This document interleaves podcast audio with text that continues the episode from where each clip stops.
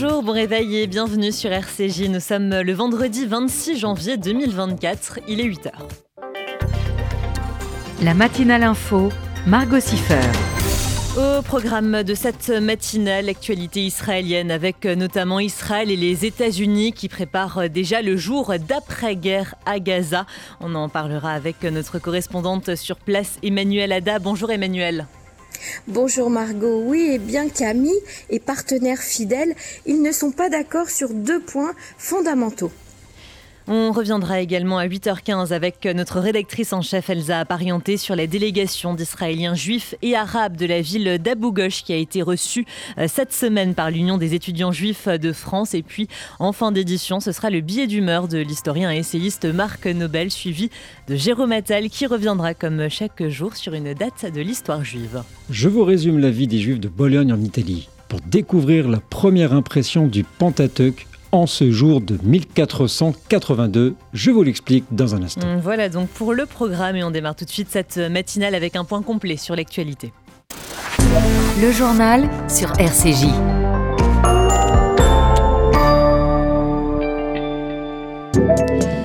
C'est aujourd'hui que la Cour internationale de justice de l'AE se prononcera sur les accusations de génocide par l'Afrique du Sud visant Israël. En attendant, une enquête du Jérusalem Post révèle que le soutien de Pretoria au Hamas va plus loin qu'on ne le pensait. Des banques sud-africaines seraient en effet impliquées dans le financement de l'organisation terroriste. Les flux d'argent passeraient notamment par un groupe international sanctionné par les États-Unis et interdit en Israël qui utiliserait des comptes enregistrés dans les principaux principale banque d'Afrique du Sud.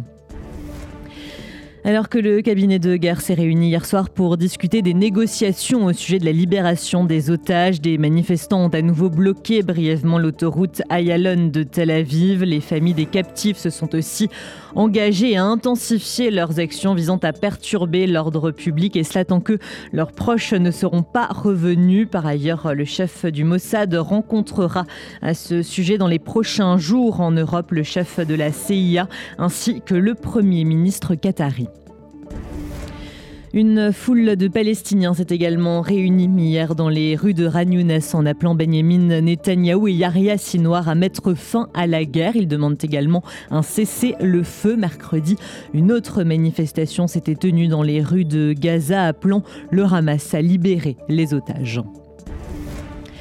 Malgré le refus du chef d'état-major de Tzal, le contrôleur d'État insiste. L'enquête sur les échecs du 7 octobre est nécessaire et réalisable malgré la guerre en cours à Gaza. Il précise n'avoir besoin pour l'heure que d'un accès aux documents militaires. Herti Halevi avait quant à lui indiqué hier qu'un tel examen sans précédent détournerait l'attention des commandants de l'armée israélienne en lui demandant de le reporter.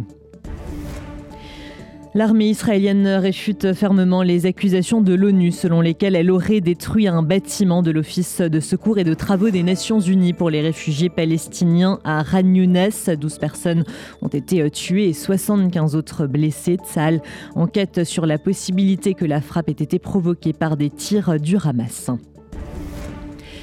Alors que le chef de l'OMS a dénoncé hier des conditions de vie infernales à Gaza et appelé à un cessez-le-feu, l'État hébreu accuse de son côté l'organisation de collusion avec le Hamas. L'ambassadrice israélienne auprès des Nations Unies affirme en effet que l'OMS a choisi d'ignorer l'utilisation par le Hamas d'hôpitaux à des fins terroristes. Elle accuse aussi d'avoir ignoré les preuves israéliennes à ce sujet. Le temps de l'autodéfense d'Israël est révolu, a estimé hier la ministre finlandaise des Affaires étrangères, qui ajoute que l'État hébreu n'a pas fait assez pour protéger les citoyens de Gaza, ce à quoi son homologue israélien lui a rappelé que contrairement à la Finlande, Israël était entouré d'organisations qui ont perpétré des actes de terrorisme contre le peuple israélien. Israël Katz a précisé que la réponse de l'État hébreu à ces menaces n'était pas seulement une question de politique, mais de survie. Les États-Unis et le Royaume-Uni ont sanctionné hier quatre hauts responsables outils en cause leur rôle dans les attaques contre les navires commerciaux en mer Rouge. Il leur est reproché de perturber les chaînes d'approvisionnement internationales et la liberté de navigation. Un 42e Français a été identifié parmi les victimes des massacres du 7 octobre, annonce le Quai d'Orsay. Aucune indication n'a été donnée quant à l'identité de la victime, son âge ou encore les circonstances de sa mort. Sous la houlette du député insoumis Éric Coquerel, une délégation de parlementaires de gauche va se rendre à Rafah, dans le sud de la bande de Gaza, à la frontière égyptienne. Un déplacement qui s'effectuera du 3 au 6 février prochain. Et les insoumis qui rechignent toujours à qualifier le Hamas de terroriste seront présents en force, accompagnés de députés et de sénateurs du PS, du PCF et d'Europe Écologie Les Verts. 41 plaintes pour apologie du terrorisme ont été déposées hier par l'association Jeunesse française juive auprès du parquet national antiterroriste. Elle vise plusieurs personnalités et groupes politiques qui se sont illustrés depuis le 7 octobre par, je cite, leurs propos nauséabonds, parmi eux notamment Jean-Luc Mélenchon, Daniel Obono, Ercilia Soudé, Alain Soral, Thomas Porte ou encore le nouveau parti anticapitaliste, le Parti des indigènes de la République et le collectif Palestine vaincra. Et enfin, c'est demain la journée internationale dédiée à la mémoire des victimes de l'Holocauste. Elle a été euh, célébrée hier au Conseil de l'Europe à Strasbourg en présence du grand rabbin de France, Raïm Gorsia. Il a fait euh, dans un discours très fort le parallèle entre le massacre de juifs par les nazis pendant la Seconde Guerre mondiale et celui d'autres juifs en Israël le 7 octobre. Une ligne directe relie Auschwitz à Be'eri, le cri et le même cri et le silence terrible qui suit et le même silence a-t-il déclaré demain. Cela fera 79 ans, jour pour jour, que le camp d'Auschwitz-Birkenau a été libéré par l'armée rouge où se trouvaient 7000 déportés survivants malades pour la plupart. Vous écoutez RCJ, il est 8h06. Dans un instant, ce sera l'actualité israélienne avec notamment Israël et les États-Unis qui préparent déjà le jour d'après-guerre à Gaza. On en parlera avec notre correspondante sur place, Emmanuel Ada. Moi, euh, oui, oui, je jette de l'argent par les fenêtres. Mais uniquement sur les autoroutes. Parce que sinon, je fais appel à Best Fenêtre. De la porte d'entrée à la pergola, en passant par les volets roulants, ils s'occupent de tout. Et comme ils sont qualifiés RGE Calibat, je suis tranquille. Ah, j'ai oublié de vous dire. Avec eux, je bénéficie même des aides de l'État. Particuliers, professionnels, collectivités. Best Fenêtre, 132 rue de Bagnolet, Paris 20e. 01 43 73 36 36. Best Fenêtre, la qualité au meilleur prix. Le Centre d'art et de culture et le FSJU présentent Diasporama, regard sur le cinéma juif international. 17 films et documentaires inédits à voir en salle dans toute la France ou en ligne chez vous. Histoire, aventure, comédie, biopic. Diasporama, du 22 janvier au 5 février, le cinéma en salle ou dans votre salon. Toute la programmation est à découvrir sur diasporama.net, diasporama.net. Bonjour, je suis Eva Sandler. Bonjour, je suis le père de Jonathan Sandler. L'attentat du 19 mars 2012 à Toulouse résonne encore dans nos esprits. Ce matin-là, mon mari et mes deux fils m'ont été arrachés. Pour que leur souvenir soit éternel, je vous attends nombreux au gala du Bête Sandler le mercredi 31 janvier 2024 au Centre européen du judaïsme à Paris. Pour que la terrible obscurité de ces événements laisse place à la lumière. Informations et réservations 06 19 84 83 39. Merci beaucoup. Vous avez un projet d'Alia? Montez en Israël dans les meilleures conditions avec le Keren Layedidout.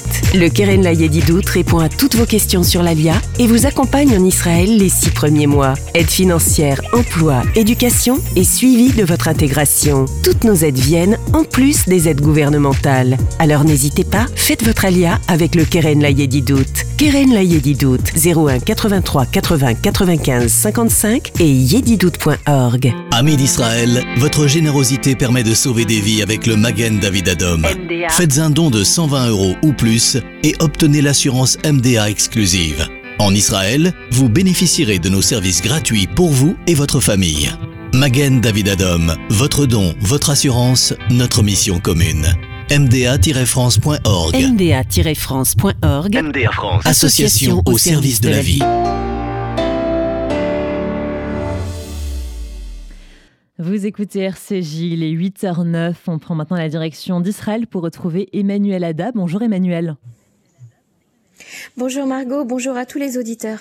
On commence Emmanuel par le verdict de la Cour internationale de justice de l'AE qui aura lieu aujourd'hui. Qu'impliquerait cette décision au cas où Israël serait accusé de génocide? Alors c'est la question que le Premier ministre a posée euh, hier soir au cabinet de sécurité élargi qu'il a convoqué. Il a euh, interrogé le ministre de la Justice et la conseillère juridique euh, du gouvernement. Alors si Israël est accusé de génocide, le tribunal pourrait donner l'ordre de cesser immédiatement les combats et si Israël ne s'exécute pas, le tribunal se tournerait alors vers le Conseil de sécurité de l'ONU pour qu'il oblige Israël à respecter son verdict. Mais le veto américain à l'ONU permettrait certainement à Israël de continuer les combats. Autre sujet, Emmanuel, les États-Unis semblent contrariés suite à l'attaque contre les installations de l'Association internationale d'aide aux réfugiés. Oui, tout à fait. L'incident donc a causé la mort de neuf personnes. Une enquête de l'armée écarte la possibilité d'une attaque aérienne ou d'artillerie israélienne. Il s'agirait vraisemblablement de tirs venant du Hamas, mais les États-Unis veulent absolument que la lumière soit faite sur cet incident. Concernant les otages, l'horizon est toujours bouché et leur libération euh, semble improbable pour le moment, Emmanuel. En effet, le Hamas a décidé de suspendre les contacts et les négociations il se place en dominant en exigeant le retrait immédiat des forces israéliennes de la bande de Gaza. Israël, qui ne veut pas perdre espoir, annonce que malgré le blocage actuel, des propositions se dessinent, mais les familles des otages ne l'entendent pas de cette manière. Des manifestations ont eu lieu sur la Yalon de Tel Aviv et des familles d'otages ont bloqué hier le passage de Kerem Shalom à la frontière avec Gaza, exigeant la libération de tous les otages par le Hamas avant l'entrée de toute aide humanitaire dans la bande de Gaza. Par ailleurs, Emmanuel Tzal fait des efforts intenses pour euh, localiser Yahya Sinoir, mais pour l'heure sans succès. L'ennemi public numéro un d'Israël, celui qui détient le sort des otages entre ses mains, euh, Sinoir reste caché dans les tunnels de Gaza. Israël craint qu'il arrive à fuir vers l'Égypte. Alors que les combats continuent, Emmanuel, l'administration américaine et le gouvernement israélien préparent le jour d'après dans la bande de Gaza. Oui, mais rien ne va plus entre les deux amis qui s'opposent sur euh, deux points fondamentaux. Le rôle de l'UNRWA, vous le savez, cette organisation internationale qui est présente sur place et que Israël a déjà dénoncé comme euh, euh étant complice de l'activité euh, du Hamas. Elle collaborerait avec le Hamas alors que Israël tente de trouver une solution pour expulser cette agence et lui trouver un substitut qui ne soit pas hostile à Israël. les États-Unis prévoient de lui conférer un rôle central dans la gestion de la bande de Gaza. Et puis, le deuxième point de discorde, c'est la création d'une zone tampon entre Gaza et Israël afin de garantir la sécurité des citoyens. Le gouvernement israélien a, confié à l'armée la mission de constituer une zone tampon qui implique la prise d'une partie du territoire gazaoui sur laquelle Israël aurait un contrôle euh, total et on sait que les Américains euh, refusent ce projet. Le porte-parole du Conseil de sécurité nationale américaine, euh, John Kirby, a déclaré nous ne voulons pas voir une réduction du territoire gazaoui. En aucun cas, nous ne, soutenons pas un tel projet. Et enfin, Emmanuel, le célèbre acteur et chanteur Idan Amedi de la série Fauda a tenu une conférence de presse hier à sa sortie d'hôpital. Tout à fait, vous le savez, Idan Amedi est une star euh, nationale. Il est aimé et apprécié de tous pour son talent, bien sûr, mais aussi pour son héroïsme et son patriotisme. Il a ému tout le pays lors d'une conférence de presse à la sortie de son hospitalisation. Il a tenu à exprimer euh, tout d'abord le souvenir de ses camarades tombés au combat, de ses soldats. Il a remercié également le personnel médical euh, si dévoué pour les blessés, puis il a insisté sur le fait de ne pas laisser les otages aux griffes du Hamas, de tout faire pour les sortir de l'enfer de Gaza. Je rappelle que Idan Ahmedi a été brûlé à un tel point qu'il n'était pas reconnaissable à son arrivée à l'hôpital. Il a également pris une balle dans la gorge qui a touché sa colonne vertébrale, mais il s'en est sorti, il est vivant et la rééducation sera longue. Il a par ailleurs annoncé qu'il allait prendre un peu de repos et de recul. Mon corps est blessé, a-t-il dit, mais ma volonté est plus forte que jamais. Je recommencerai à chanter et à jouer et si Dieu m'en donne la force, je reviendrai combattre. Maman ne m'en veut pas. Il a également appelé le peuple à l'unité nationale. Merci beaucoup Emmanuel Ada pour toutes ces précisions. À la semaine prochaine et très bon week-end à vous. Shabbat Shalom à tous. Vous écoutez RCJ, il est 8h14. On reviendra dans un instant avec notre rédactrice en chef Elsa Parienté sur la délégation d'Israéliens juifs et arabes de la ville d'Abou Ghosh qui a été reçue cette semaine par l'Union des étudiants juifs de France. Depuis près de 120 ans, le KKL reconstruit le pays d'Israël.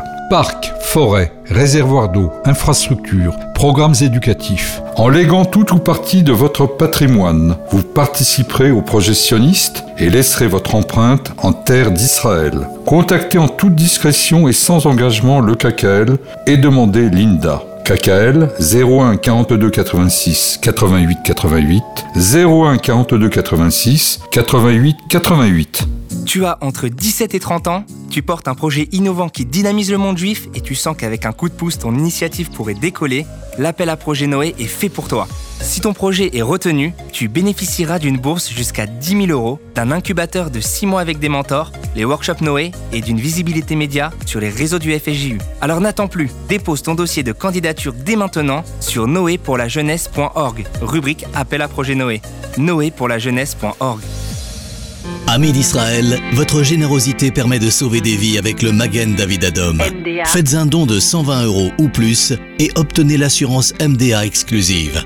En Israël, vous bénéficierez de nos services gratuits pour vous et votre famille. Magen David Adom, votre don, votre assurance, notre mission commune mda-france.org. mda-france.org. MDA France. Association au service de la vie. Vous avez un projet d'Alia Montez en Israël dans les meilleures conditions avec le Keren Layedidout.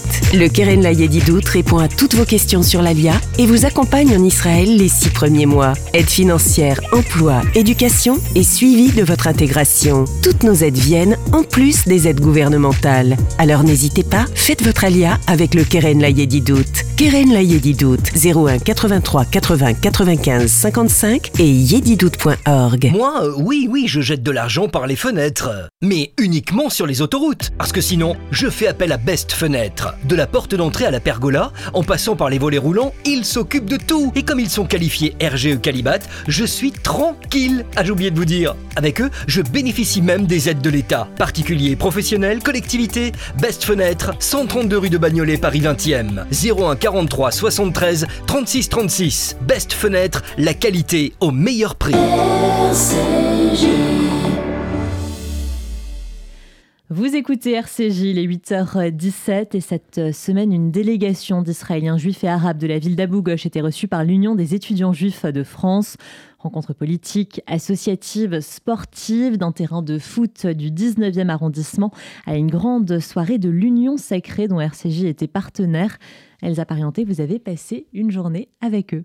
En effet, Margot, c'est au stade Pailleron que la délégation d'Abou Ghosh, accompagnée par l'UEJF, a retrouvé l'association Espoir 19. Les enfants et adolescents y jouent au football, mais pas que. Ils sont écoutés, accompagnés dans cet arrondissement où continuer à se rencontrer, à se parler est essentiel. Ce dialogue constant, c'est le fondement même de la délégation d'Abou Ghosh, comme l'a exprimé Samuel Lejoyeux, le président de l'UEJF, aux jeunes de l'association. On a qui est ici et euh, Mohamed qui est là. Vous l'avez compris, Peleg il est juif, Mohamed il est arabe. On a avec eux les responsables du centre de l'association qui gère ça. Il y a Meir Rousseau, il est juif, et Mohamed Jaber, il est arabe musulman. Vous avez compris le truc. Et on a évidemment Salim Jaber, qui est le maire de la ville. Cette ville, Abu Ghosh, c'est une ville arabe majoritairement habitée par des, des Arabes musulmans qui sont en Israël. Et ce qu'ils ont décidé, et ça fait des années qu'ils font ça, c'est de faire des projets tous les jours entre des jeunes juifs euh, israéliens et des jeunes arabes israéliens. Et donc, c'est comme ça qu'ils créent en fait des, bah, le fait que fait, les jeunes juifs et arabes, ils ont grandi ensemble, ils ont joué au foot ensemble, ils ont fait de la musique ensemble. Euh, et ils propagent cet esprit de paix. Et nous, si on vient, c'est aussi voilà, pour passer ce message que quand on aime le foot, euh, la culture, la musique, etc., et ben, c'est aussi par là qu'on peut euh, parler à des gens d'autres cultures.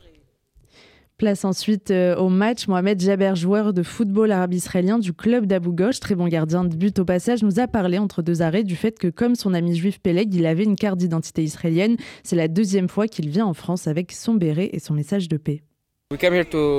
Nous sommes venus pour montrer au monde ce que vous ne voyez pas dans les médias. Nous vivons ici en paix. Ne croyez pas ce que vous voyez.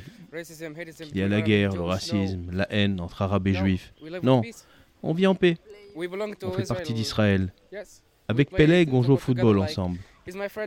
C'est mon ami depuis que nous avons 7 ans. Nous jouons au football et il y a un programme, Sport pour la vie, qui réunit des Arabes et des Juifs pour jouer dans un esprit en paix. L'après-midi, euh, cette première journée sur le terrain euh, se termine. L'occasion d'échanger avec Talibé Camara, le directeur de l'association Espoir 19. Pour lui, beaucoup de similarités entre son action et celle du Centre de médiation interculturelle qui permet ces rencontres en Israël, entre sa vision et celle du maire d'Abu Ghosh. Rencontrer des, des, personnes qui viennent déjà d'un autre pays et qui vivent à peu près des choses similaires. Parce que euh, bah, c'est une ville qui vient d'Israël, qui est bah, pas très loin de Jérusalem et tout.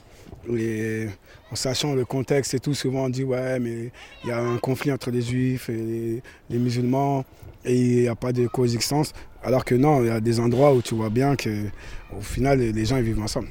Et moi ça me rappelle un peu bah, le 19e, parce que nous c'est pareil, dans le 19 on, a tous grandi ensemble avec des juifs, chrétiens, musulmans, noirs, arabes, athées, blancs, chinois, on s'en fiche. Hein. on a tous ces, toi, nos, nos, personnalités, notre, notre culture, mais on vit ensemble. Quoi. C'est un peu plus tard que j'ai retrouvé euh, la délégation lors de la soirée Union Sacrée organisée par la DDF et l'UEJF. De nombreux euh, intervenants, dont le maire d'Abou Ghosh. Une roquette du Hamas a tué un habitant de la ville il y a quelques semaines. Il exècre le 7 octobre. Ce sont ces euh, mots en ouverture de la soirée. Patrick Bruel. Il y a une phrase qui dit La paix est une porte qu'on ouvre pour se connaître. Aimer l'histoire de l'autre, c'est comprendre la sienne. Et je pense que Beaucoup de choses sont dites là-dedans. En, allant vers l'autre, en essayant de comprendre son histoire, sa culture, ses traditions, et les, et les, rencontrer, et les échanger, et les partager, ça nous fait avancer. Le lendemain, Meir Mohamed Peleg Salim se rendait à Sarcelles, atteint, pudique, sans naïveté, mais avec une constance dans le rapport à l'altérité. Ce n'est pas le chemin de l'après qu'ils construisent, mais bien celui d'une survie israélienne du quotidien. Merci Elsa Parienté, vous écoutez RCJ. Il est 8h22, l'heure du billet d'humeur de l'historien et essayiste Marc Nobel. Le billet d'humeur, Marc Nobel. Bonjour. La chef des députés de la France Insoumise, Mathilde Panot, a annoncé mardi qu'elle se rendrait à l'hommage rendu par Emmanuel Macron ce 7 février 2024 à Paris aux victimes françaises des attaques qui ont été perpétrées par le Hamas en territoire israélien le 7 octobre 2023. Je la cite. Je serai présente et j'ai demandé à ce qu'il soit rendu un hommage à l'ensemble des victimes françaises de cette guerre au Proche-Orient. Je crois qu'il faut rendre hommage aux franco-israéliens et aux franco-palestiniens qui sont morts que ce soit dans les crimes de guerre commis par le Hamas ou dans les crimes de guerre commis par Netanyahou, ajoute cette proche de Jean-Luc Mélenchon. Mathilde Panot évoque le cas de deux enfants franco-palestiniens de sa circonscription qui ont trouvé la mort à Gaza. C'est très triste, bien évidemment. Mais ce que Mathilde Panot feint d'oublier, c'est que Emmanuel Macron avait annoncé ce mardi 16 janvier, lors de sa conférence de presse, l'organisation d'un hommage aux victimes de l'attaque terroriste du mouvement islamiste palestinien Hamas en Israël. Petite mais importante nuance. Mais en fait, dans sa communication, Mathilde Panot énonce surtout plusieurs objectifs. Quels sont-ils? Premièrement, elle renvoie dos à dos l'organisation terroriste au pouvoir dans la bande de Gaza et le gouvernement israélien. Deuxièmement, elle affirme que, je cite, des crimes de guerre ont été commis de part et d'autre. Troisièmement, dans cette tambouille idéologique, la chef des députés LFI refuse de qualifier le mouvement Hamas de mouvement terroriste. Alors, je veux rappeler ceci. Le 7 octobre 2023 révèle les tréfonds putrides de la barbarie, parce qu'une horde islamiste déchaînée et fanatisée a attaqué Israël, violé des femmes, égorgé ainsi des enfants et des nourrissons, massacré des vieillards, et il s'agissait bien d'une attaque terroriste. Or, parmi les 1200 personnes qui ont été assassinées ce 7 octobre et les jours suivants, se trouvent 41 de nos compatriotes. Posons quelques questions.